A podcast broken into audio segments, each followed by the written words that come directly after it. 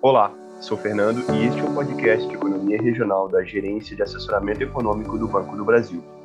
Aqui comigo está o colega Júlio César, um dos responsáveis pela elaboração dos cenários regionais. Vamos conversar um pouco sobre as perspectivas econômicas para este e o próximo ano. Júlio, para começar, a gente sabe que o ano de 2020 foi bem desafiador e a pandemia de Covid-19 deixou um estrago sanitário, social e econômico no mundo todo. A gente também sabe que muito tempo ainda será necessário para que esses danos sejam efetivamente reparados. Sob a perspectiva regional, como você avalia esse processo?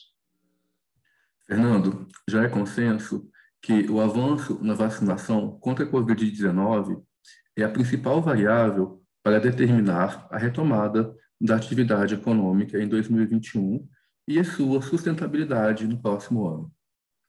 Essa questão parece estar bem endereçada e, então, na ausência de novos surdos pandêmicos, o setor de serviços, que é o mais importante para a economia brasileira, seguirá em recuperação em praticamente todo o território nacional. Entretanto, o nosso país é dotado de dimensões continentais e com realidades muito distintas. Assim, as estruturas econômicas locais determinarão o ritmo e a qualidade da retomada da atividade econômica, que certamente será heterogênea. Perfeito. Então, dentro dessa recuperação heterogênea que você citou, qual seria o maior destaque para este ano? Nossas estimativas apontam que o Norte será o maior destaque em 2021 e crescerá bem acima da média do país. Ou seja, estamos falando de um crescimento de 8,7% neste ano, enquanto o Brasil como um todo deverá crescer em torno de 5,2%. Que interessante. A região norte realmente tem algumas particularidades em sua atividade econômica. Esta atividade se concentra basicamente nos estados do Amazonas e Pará, que juntos respondem por dois terços do PIB regional.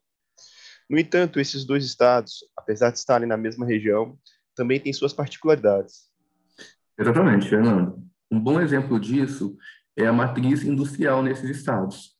Enquanto a indústria amazonense é voltada para a produção de bens de consumo e atende o mercado doméstico, a extração mineral, especialmente de minério de ferro, tem grande apelo no Pará.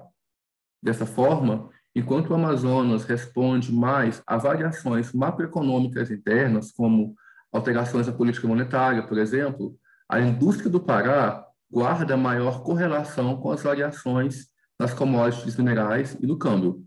Só para você ter uma ideia, no ano passado, em meio à pandemia, a indústria amazonense recuou quase 6%, enquanto a paraense foi a única a crescer no norte.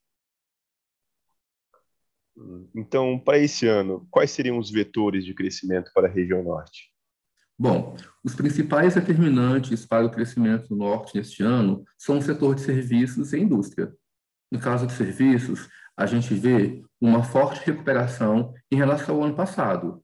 No caso da indústria, o aumento da demanda doméstica estimula a produção no Amazonas, enquanto o Pará se beneficia do câmbio desvalorizado e do bom preço do minério de ferro, que sobe perto de 23% neste ano.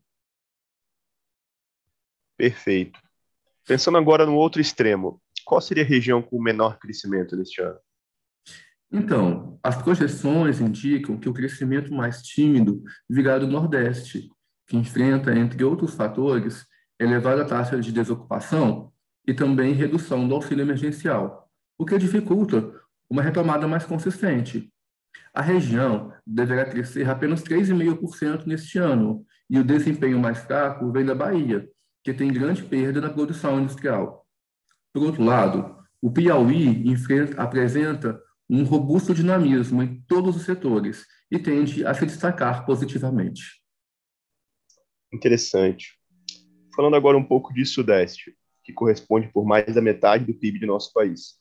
Os indicadores sinalizam uma recuperação, não é mesmo? Por exemplo, Rio de Janeiro, Minas Gerais e Espírito Santo estão se beneficiando com os preços do petróleo e do minério de ferro no mercado internacional. Além disso, o estado de São Paulo é o mais avançado no processo de vacinação contra a Covid-19. E isso certamente impacta positivamente o setor de serviços. Exatamente, Fernando. O único setor com fraco dinamismo neste ano no Sudeste é o setor agropecuário, especialmente em função da escassez de chuvas, que compromete as lavouras de cana-de-açúcar e café, que são os principais produtos da região. Com isso, nossas estimativas apontam que o Sudeste deverá crescer 5,3% neste ano. Como você bem mencionou, os maiores crescimentos tendem a ser no Espírito Santo e também em Minas Gerais. Perfeito. Já que você tocou na questão climática, este também é um entrave para a região sul, não é mesmo? As estimativas de produção agrícola do IBGE, por exemplo, indicam uma redução de 16% na produção de grãos do Paraná. Por outro lado, os indicadores conjunturais apontam para forte crescimento da indústria e de serviços na região, não é mesmo? Isso mesmo. Aqui, o ponto principal é que a estiagem atinge o Paraná com maior severidade, é, sendo mais branda em Santa Catarina e no Rio Grande do Sul. Esses dois últimos estados, portanto, tendem a crescer mais neste ano, com destaque para Santa Catarina, para o qual projetamos um crescimento de 8% no ano, enquanto a região sul, como um todo, deve crescer em torno de 5,4%. Interessante. E no Centro-Oeste, que sabemos é o maior produtor de grãos do país, como fica o impacto da escassez hídrica sobre o PIB? Da mesma forma, a gente sabe que 95% da economia do Distrito Federal é concentrada no setor de serviços, que não vai lá muito bem. Pois é, é, o DF tem o menor crescimento neste ano e puxa o PIB do Centro-Oeste para baixo, que estimamos crescer em 5,2%. O destaque regional é o Mato Grosso do Sul, que está aquecido em todos os setores. O fato de a produção agrícola regional ser direcionada principalmente para o exterior compensa, em boa parte, os impactos da crise hídrica, especialmente pelo avanço do preço das commodities agrícolas e pelo câmbio desvalorizado. E para o ano que vem, o nosso cenário prevê juros mais elevados, um câmbio ainda mais desvalorizado, retorno do minério de ferro a patamares de 2020 e um baixo crescimento para a economia do país, que estimamos ser na ordem de 1,5%. No entanto, esse cenário também muda de acordo com a região, não é mesmo? É isso mesmo. Novamente, as estruturas produtivas locais impõem o dinamismo.